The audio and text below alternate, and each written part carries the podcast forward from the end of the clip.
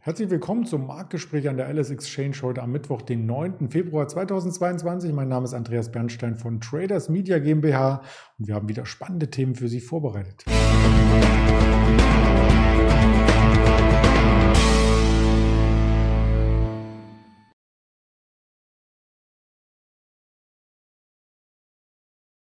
Thematisch geht es natürlich um den DAX, der am Mittwoch sehr stark durchstartet. Das könnte der dritte positive Tag in dieser Woche werden. Wir hatten erst drei Handelstage, insofern eine ganz grüne Woche bisher und wir möchten auf die Peloton-Story eingehen.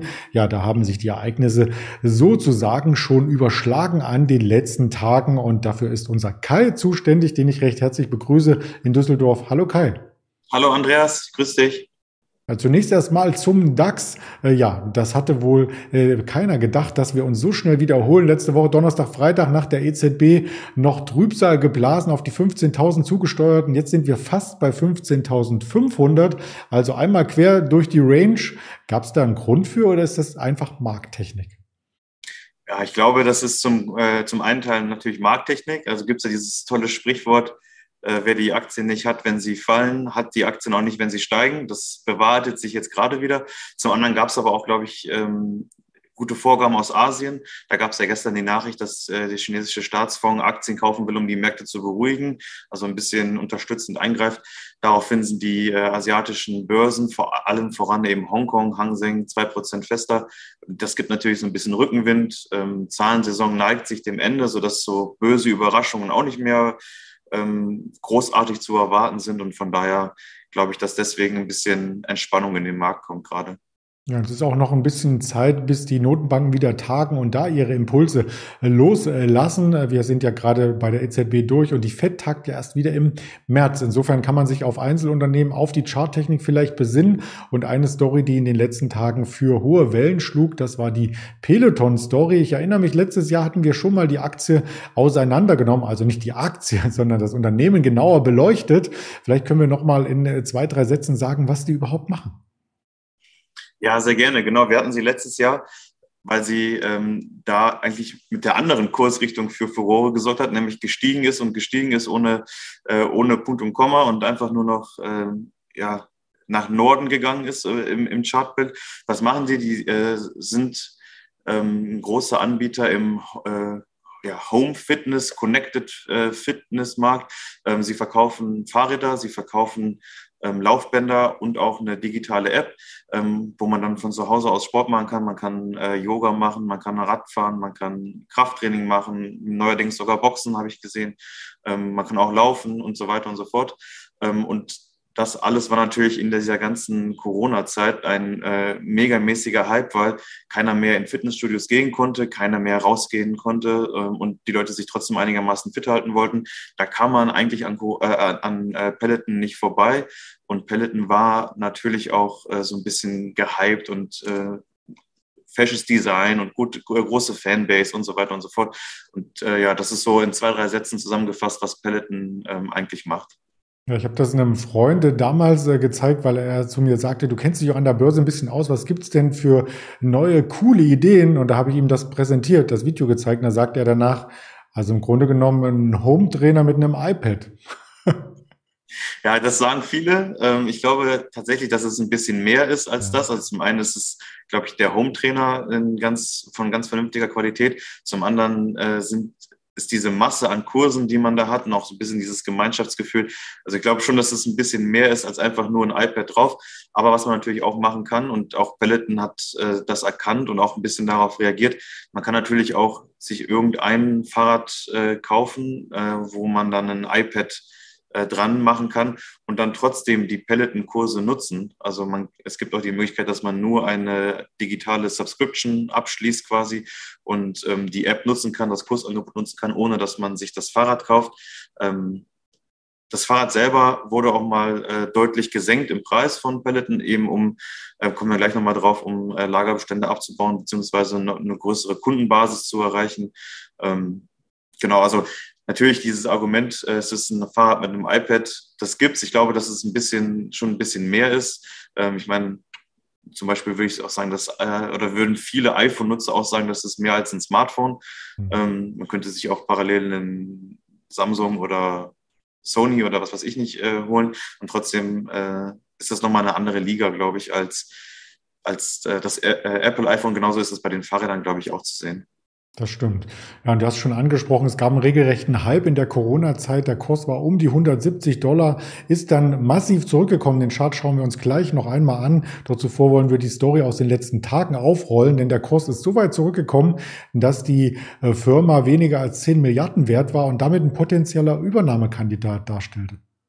Genau, ganz, äh, ganz richtig. Ich hole noch mal ein bisschen äh, aus. Also was, was ist passiert in dieser ganzen Corona-Zeit? Haben Sie halt massive Nachfrage gesehen. Sie haben ähm, eine Firma übernommen, die ähm, sich vor allem um diese Produktion kümmern soll, haben die Produktion unfassbar hochgefahren, weil sie damit äh, davon ausgegangen sind, dass das Wachstum einigermaßen so weitergeht, haben dadurch ganz, ganz hohe Lagerbestände ähm, aufgebaut und dann gemerkt, dass die Nachfrage doch spürbar nachlässt. Und jetzt äh, sitzen sie halt auf diesen hohen Lagerbeständen oder äh, aktuell immer noch, haben dann gesagt, dass sie erstmal die Produktion stoppen werden, um äh, das Lager erstmal abzuverkaufen. Ähm, in dieser ganzen äh, Tech, in diesem ganzen Tech-Hype war Peloton bewertet äh, zu, zu, einem Hoch äh, oder zum Höchstkurs bei einem äh, äh Kursumsatzverhältnis von ungefähr 20. Also total, total überbewertet äh, im, äh, in der heutigen Betrachtung, wie halt so viele Tech-Werte.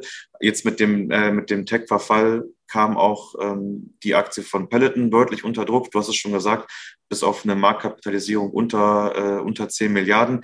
Ähm, am Ende hat sich der Kurs fast, ich glaube, 80 Prozent eingebüßt oder äh, irgendwie sowas. Ähm, also ist dann von 120 Euro ungefähr auf äh, bis 20 Euro gefallen. Ja, und was, was ist so in den letzten Tagen passiert? Es fing an mit, äh, mit Freitag nachbürstlich, also ähm, nachbörslich auch unsere Handelszeit. Das war dann nach 23 Uhr. Am Freitag gab es dann die Nachricht, relativ äh, kurz danach, äh, gab es einen Bericht vom äh, Wall Street Journal, wo sie halt genannt haben, dass äh, Peloton ein möglicher Übernahmekandidat ist. Sie haben auch schon potenzielle Käufer genannt. Sie, äh, Apple war dabei, Amazon, Nike oder Walt Disney. Daraufhin ist die Aktie erstmal, ähm, erstmal gestiegen, bis auf 28 Euro äh, umgerechnet. Das hat sie dann auch am Montag äh, so einigermaßen konservieren können. Also es ist dann im Tagesverlauf leicht gebröckelt auf, ich glaube, 26 Euro ist sie dann, äh, ist sie dann aus dem Handel gegangen am, äh, am Montag. Naja, und am Dienstag, da haben sich dann die, äh, die Nachrichten wirklich überschlagen. Es fing an damit, dass der äh, Co-Gründer und CEO John Foley zurückgetreten ist. Ähm, er wird ersetzt durch äh, Barry McCarthy, ist ein äh, ehemaliger CF, CFO von Spotify und auch von Netflix, also schon ein erfahrener Mann, äh, auch äh, aus, dem, aus dem Bereich Tech, Tech-Aktie äh, oder Wachstumsaktie, Wachstumsunternehmen. Ähm, was, was ist noch äh, veröffentlicht worden? 20 Prozent der Stellen sollen gestrichen werden. In Summe, glaube ich, 2800 ähm, Stellen, die abgebaut werden. Ähm, Peloton hatte auch schon in den letzten Wochen mal gemeldet, dass sie eine Unternehmensberatung an Bord geholt haben, um eben über Kostensenkungen zu sprechen. Ähm, und ja, dann wird das wahrscheinlich mit als erstes rausgekommen sein, dass man einige Stellen abbauen kann, nämlich 2800 äh, wurde gestern veröffentlicht. Dann sollten eigentlich die äh, Quartalszahlen gestern nachbörslich kommen. Sie kamen dann im Zuge äh, des Vormittags, wo dann eben auch diese ganzen Nachrichten rund um den Stellenabbau, rund um den Rücktritt vom CEO bekannt gegeben wurden. Ähm, dann kamen auch schon die Quartalszahlen. Ja, und dann äh, ist die Aktie erstmal von, naja, 26 äh, vom Montag auf äh, unter 23 gefallen. 22,50 ungefähr war das Tief. Und äh, als diese ganzen Nachrichten dann draußen waren, gab es dann einen wilden Ritt. Also die Aktie ist ähm, einfach nur noch gestiegen. Ähm, ich glaube, bis zu vier, über 34 Euro, also von 22,50 im Tief bis auf über 34 Euro. Ähm, und das hält sie jetzt heute. Ich schaue mal gerade kurz drauf, wo sie aktuell steht. Genau um diese 34 Euro herum. Also kann sie erstmal diese Kursbewegung von gestern bestätigen. Und ja, die Frage danach, warum ist sie so gestiegen? Ich glaube, da kommt einiges zusammen. Ähm, lange Zeit war Peloton überkauft. Wie gesagt, äh, Kursumsatzverhältnis von über 20. Ähm, jetzt am Ende war es aber auch, glaube ich, so, dass sie überverkauft war, also dass der Markt irrational in beide Richtungen äh, gehandelt hat, sowohl ähm, als sie äh, hochgelobt war, als auch jetzt so niederge niedergeprügelt wurde. Kursumsatzverhältnis war jetzt äh, am Ende oder bei, bei einem Kurs von 22, 23 ungefähr, bei einem Kursumsatzverhältnis von zwei äh, für eigentlich dann doch ja noch ein Wachstumswert äh, auch sehr, sehr niedrig. Ähm, alle schlechten Nachrichten sind eigentlich jetzt drin. Also ähm, die, die Lagerbestände sind drin, äh, Stellenabbau, äh, Kostensenkungen und so weiter, das ist alles drin. Selbst die Zahlen sind veröffentlicht, die sind jetzt auch gar nicht so dramatisch äh, ausgefallen, wie vielleicht äh, befürchtet. Von daher gab es auch da ein bisschen Entspannung. Dann gibt es natürlich immer noch das Thema Übernahmefantasie, das eine Rolle spielt. Jetzt gibt es mit dem neuen CEO und äh, dem Rücktritt von John Foley auch die Turnaround-Fantasie, die auf einmal da ist. Dann gibt es auch noch jede Menge äh, Shortseller, die in dem Wert aktiv sind, die dann äh, gestern decken mussten. Also ich glaube, da kam halt so eine Gemengelage aus verschiedenen Sachen zusammen, die dann die Aktie eben äh, ja in die ja, zumindest kurzfristigen neuen Hochstände ähm, katapultiert hat. Ja, bis 40 Dollar ähm, haben wir hier im langfristigen Chartbild gesehen. Wer natürlich da um die 170 eingestiegen ist, für den ist das ein böses Erwachen. Auf der anderen Seite, äh, wer die Aktie gezeichnet hat, der war kurzzeitig mal ganz leicht im Minus, aber jetzt wieder im Plus. Ja, genau.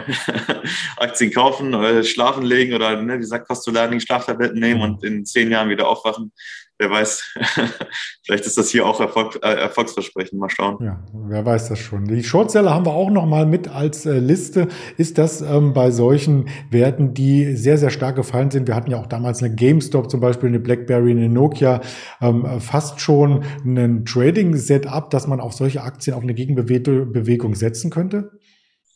Ja, also sagen wir so, als äh, im, im Zuge der, der Höchstphase oder der Hochphase von den, äh, von den Meme-Aktien war das sicherlich so, dass man äh, großen Blick oder einen sehr tiefen Blick in die Aktien mit den höchsten Shortquoten äh, gelegt hat, um dann eben darauf zu spekulieren, dass die nächste GameStop, die nächste AMC vor der Tür stehen könnte.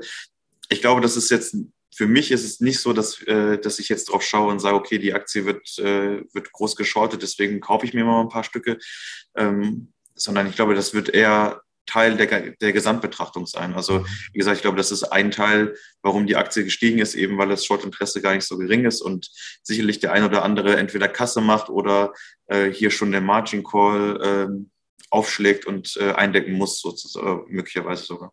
Ja, und vielleicht gibt es ja auch noch andere kleinere Werte, die so abgeschrumpft sind von der Marktkapitalisierung, dass sie jetzt Übernahmekandidaten werden. Wir hatten es bei Activision Blizzard ähm, gesehen, dass es auch sehr, sehr schnell gehen kann und auch mit einem Cost Plus einhergeht. Was kommt an Quartalszahlen heute noch? Das haben wir auch aufbereitet. Vorbörslich auf alle Fälle die CVS Health aus dem Dow Jones. Wir haben auch eine CME Group, also die Börse aus Chicago selbst, die hier Zahlen meldet. Auch das Unternehmen hatten wir entsprechend ähm, mal porträtiert. Also gerne mal reinschauen in die Playlist von den Wochenendformaten und eine Canopy Crow aus dem Cannabis-Sektor meldet auch heute noch Zahlen. Also dürfte spannend werden. Auf jeden Fall morgen erst die Verbraucherpreise. Insofern volkswirtschaftlich heute wenig zu erwarten am Nachmittag, aber auf unseren Kanälen gibt's immer was zu erwarten. Auf YouTube, auf Twitter, auf Instagram, auf Facebook.